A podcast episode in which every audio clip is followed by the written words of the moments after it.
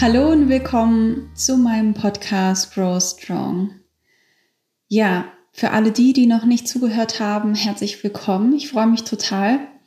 Und ähm, ja, vor allem, dass ich wieder die Zeit gefunden habe und ähm, wieder eine neue Folge aufnehmen kann. Das freut mich sehr. Und das ist tatsächlich ein Thema heute, was natürlich mich schon sehr, sehr lange beschäftigt. Und jetzt habe ich gesagt, okay, ich muss darüber einfach eine ganze Folge machen.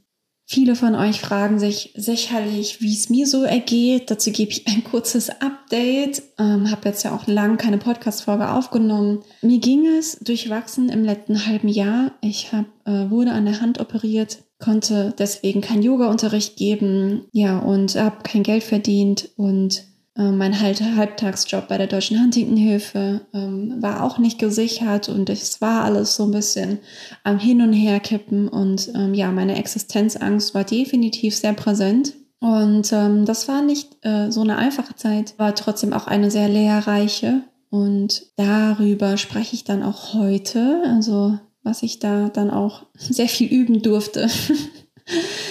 genau, darum geht's heute. Ansonsten, ja, bin ich heute sehr, sehr froh und mir geht's gut. Meinem Papa geht's gut. Wir waren vor zwei Wochen bei der Enroll-Studie und er hat sich wie immer sehr, sehr tapfer gehalten und ja, hat tapfer mitgemacht und ja, obwohl jetzt würde ich sagen, er sich körperlich und auch geistig sehr verschlechtert hat, ja, ist er nach wie vor da und nimmt teil an, an unserem Leben und ist nach wie vor noch mein Papa, und strahlt das aus und das ist, glaube ich, das Wichtigste und dafür bin ich sehr, sehr dankbar. Aber natürlich auf der anderen Seite auch sehr herausfordernde Themen gehabt, ähm, wie eben das Thema Heim, das Thema Tod, das Thema Pflege, Sterbehilfe, ähm, all solche Sachen. Ähm, das ist nicht einfach. Hm, all diese Themen sind für mich sehr, sehr schwer und äh, mit viel Leid und Tränen verbunden. Und deswegen ist dieses Thema, über was ich heute spreche, liegt mir das noch mehr am Herzen, weil es mir einfach in solchen Situationen unheimlich hilft.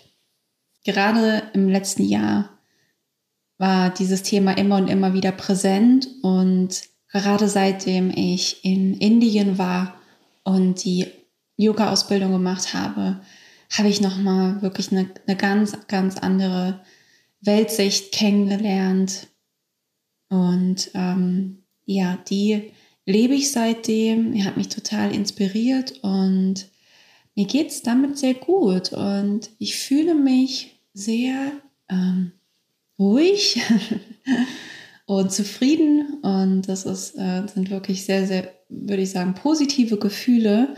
Ähm, so bei dem, was auf der Welt passiert, mh, bei dem, was in der Familie passiert, im Freundeskreis oder ja, egal wo. Also es passiert dauernd und ständig irgendetwas, äh, auch beruflich bei mir und das wiederum, ja, es ist nicht immer einfach, ähm, aber durch das Leben im Hier und Jetzt kann ich mir doch irgendwie immer wieder meinen eigenen Schutzraum suchen. Und darüber möchte ich heute sprechen. Also wirklich genau erklären, ähm, wieso äh, ich glaube, dass das hilfreich sein kann.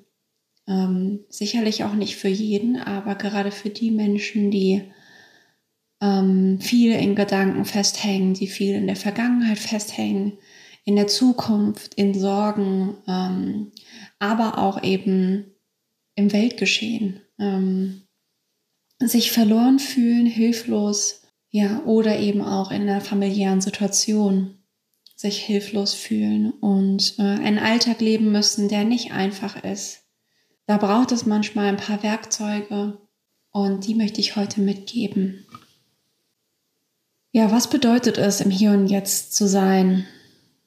Also, was ich in Indien gelernt habe, ist, im Hier und Jetzt sein bedeutet, die Gegenwart wirklich wahrnehmen und das fängt eben im Körper an oder aber auch dann direkt natürlich unmittelbar im Kopf.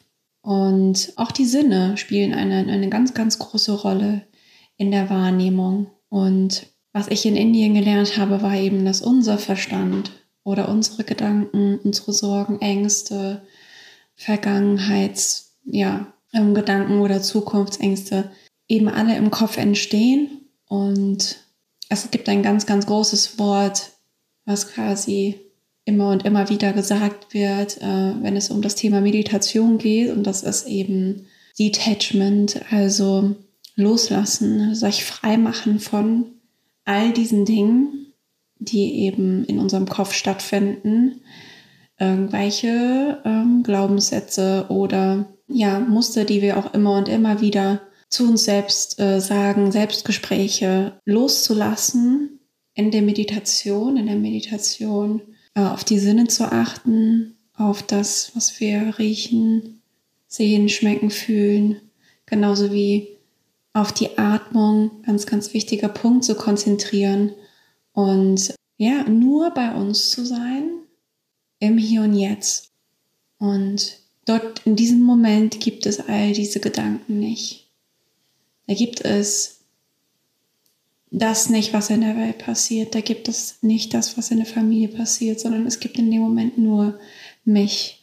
Und damit sitze ich und darauf fokussiere ich mich. In dem Moment ist nichts mehr wichtiger als, als ich und dass ich atme, dass ich hier sitze oder gehe oder was auch immer ihr gerade tut, aber eben meistens ist es leichter, am Anfang im Sitzen zu, zu starten mit dieser Übung, dieser, ja, ich sag's auch mal ganz klar, ist auf jeden Fall eine Achtsamkeitsübung.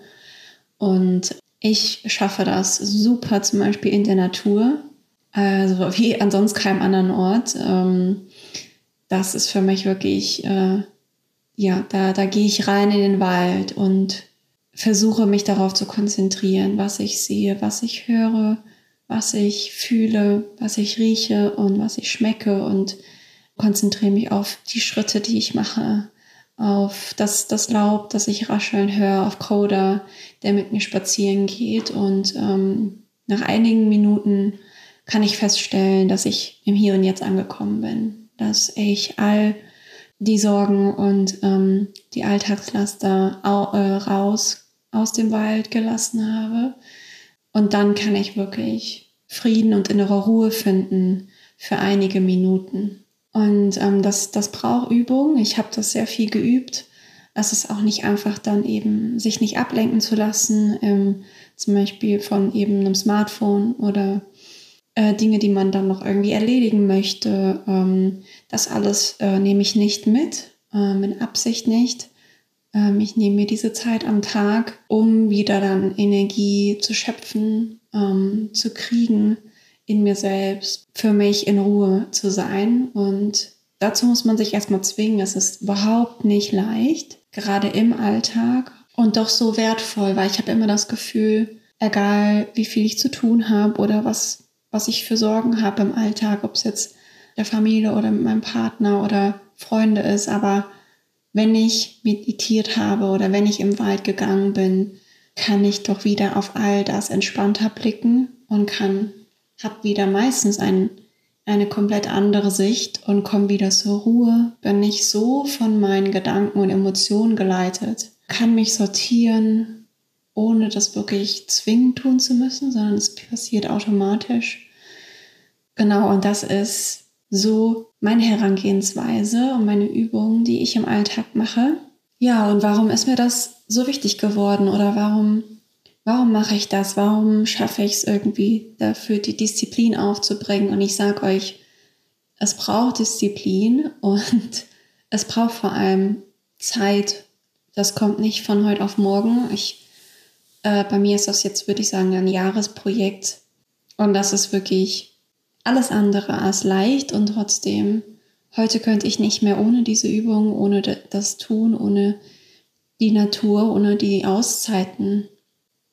In Indien habe ich eben auch mehr gelernt, diszipliniert zu sein, weil ich bin überhaupt gar kein disziplinierter Mensch gewesen und bin das auch heute, ich würde mich auch heute noch nicht als diszipliniert bezeichnen und trotzdem ähm, bin ich dankbar, dass ich auf jeden Fall es mehr bin als früher und kann das anerkennen und sehen.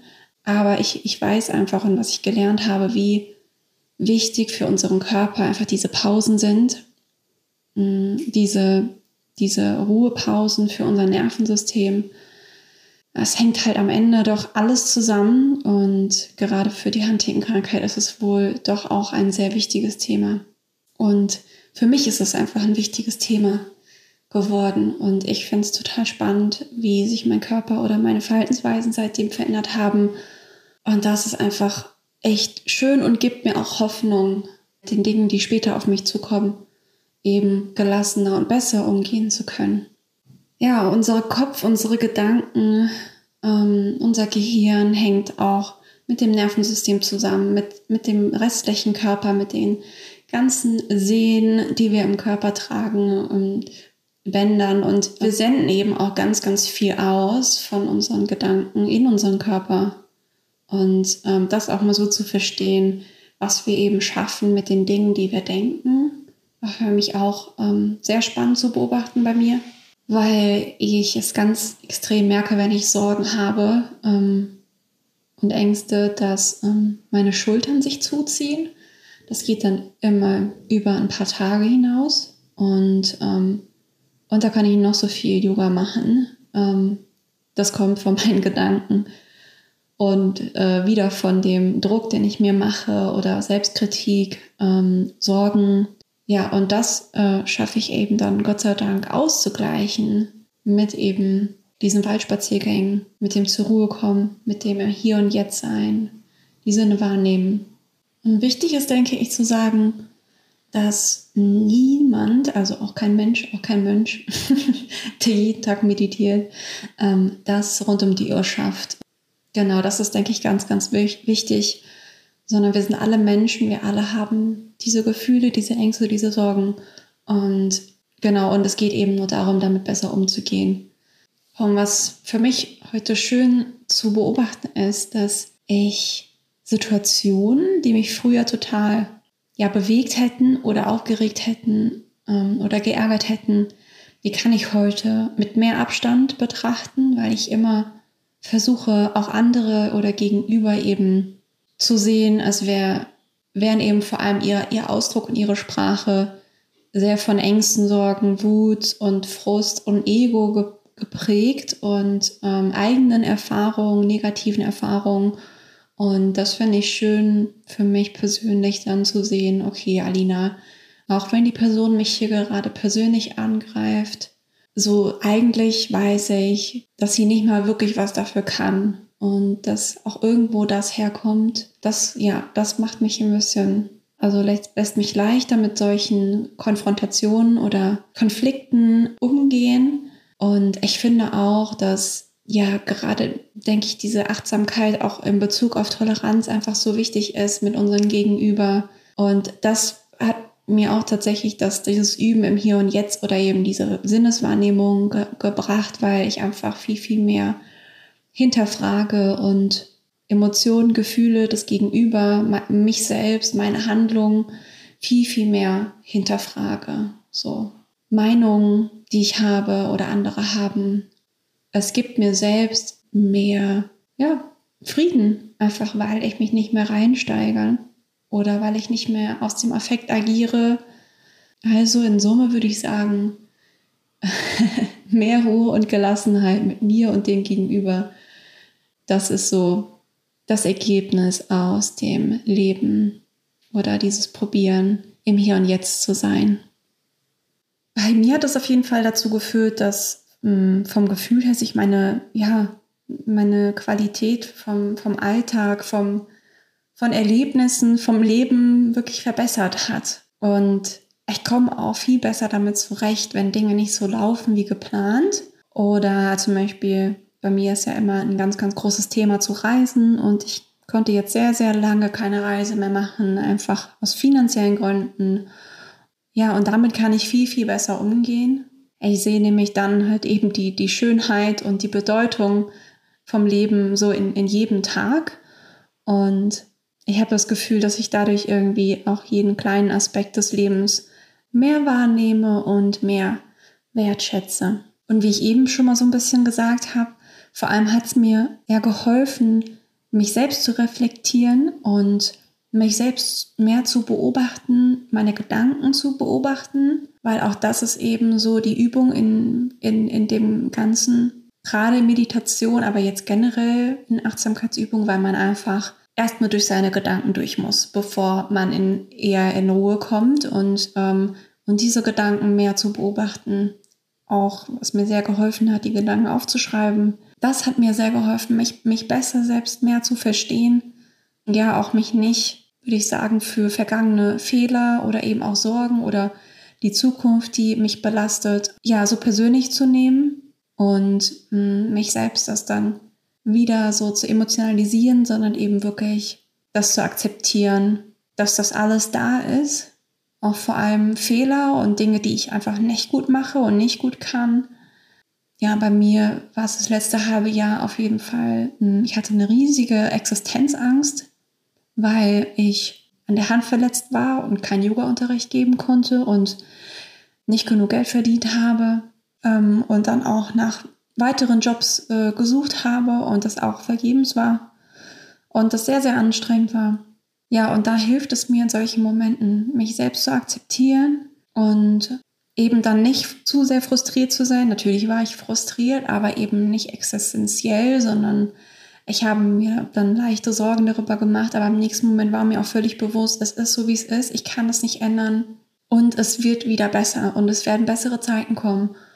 Und deshalb wollte ich nicht unglücklich sein, sondern ich habe es dann einfach noch mehr genossen, zum Beispiel mit Coda Zeit zu verbringen, mit meiner Familie, mit meinem Papa, ähm, weil ich einfach Zeit hatte. Ne? Ich hatte zwar kein Geld, aber ich hatte Zeit und das ist auch sehr, sehr wertvoll und ähm, dafür bin ich dankbar und das habe ich wiederum auch immer geschafft, in der Übung im Hier und Jetzt zu sein und die Momente so anzunehmen wie sie gerade sind.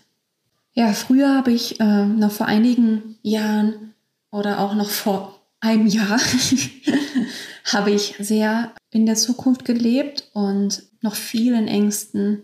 Ja, das wiederum hat enorm hohen Stress in mir ausgelöst durch dieses Grübeln und vor allem, was ich sehr, sehr gut kann, sind Szenarien mir auszumalen über Dinge, die passieren könnten.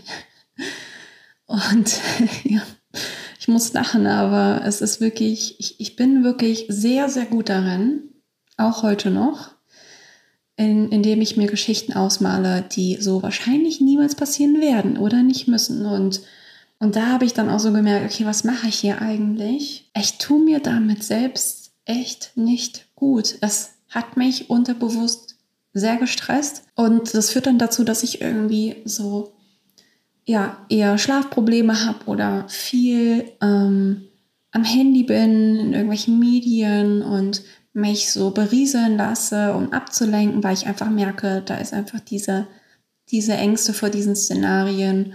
Und ich glaube, da war dann auch das Thema, mich in das Hier und Jetzt wieder zu berufen, eine Riesenhilfe.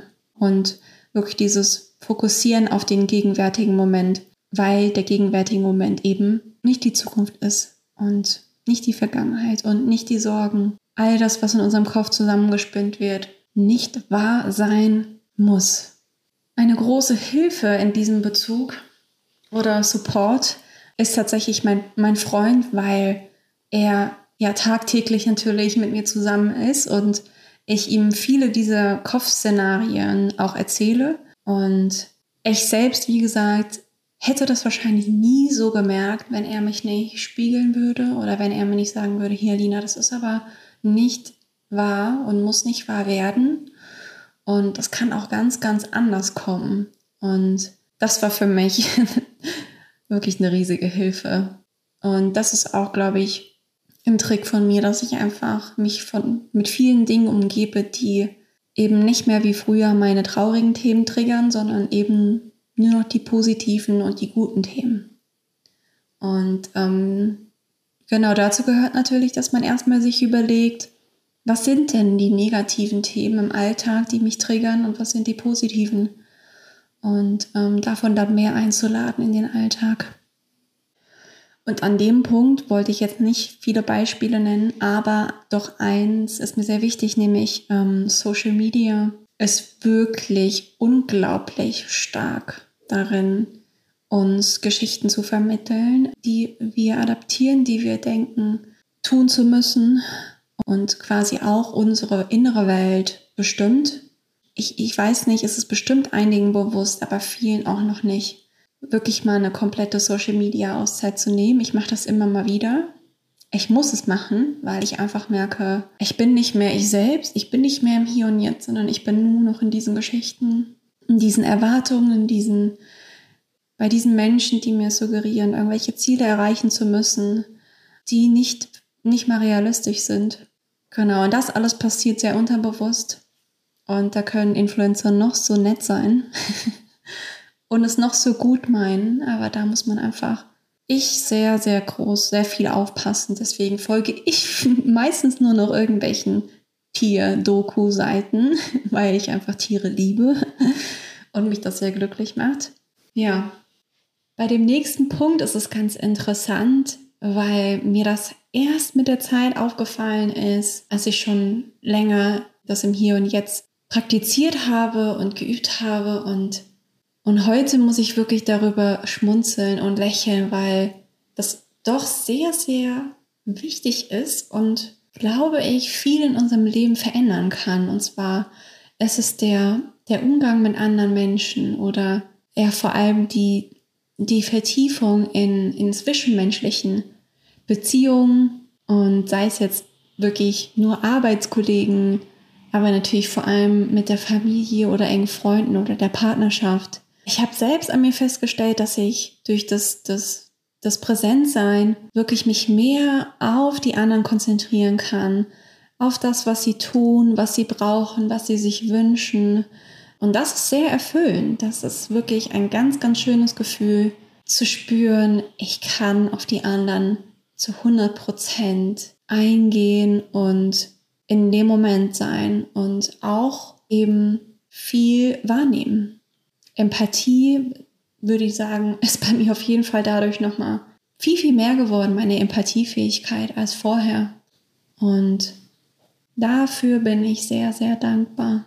Dadurch, dass wir das trainieren, unsere Gedanken auch zu kontrollieren oder zu sehen, so ein bisschen auch unsere Wahrnehmung zu steuern, haben wir ganz klar in dem Moment trainiert, uns zu fokussieren. Ich glaube, das ist auch so ein bisschen das, was auch Yoga immer mitgibt oder was ich auch immer vor allem in meinem Unterricht mitgebe, durch das, das Fokussieren auf das Hier und Jetzt, durch das Fokussieren auf den Körper, auf gewisse Körperteile, auf gewisse Muskelgruppen, durch das Fokussieren auf die Atmung, äh, trainieren wir quasi uns auch im Alltag mehr auf Dinge fokussieren zu können. Und da muss ich sagen, mir hat das extrem geholfen, mich in meiner Arbeit oder meinen Aufgaben besser zu fokussieren. Und ja, steigert die Produktivität. Und ich habe das Gefühl, ich hab, kann wirklich Aufgaben so, so, weil ich auch immer sehr perfektionistisch bin,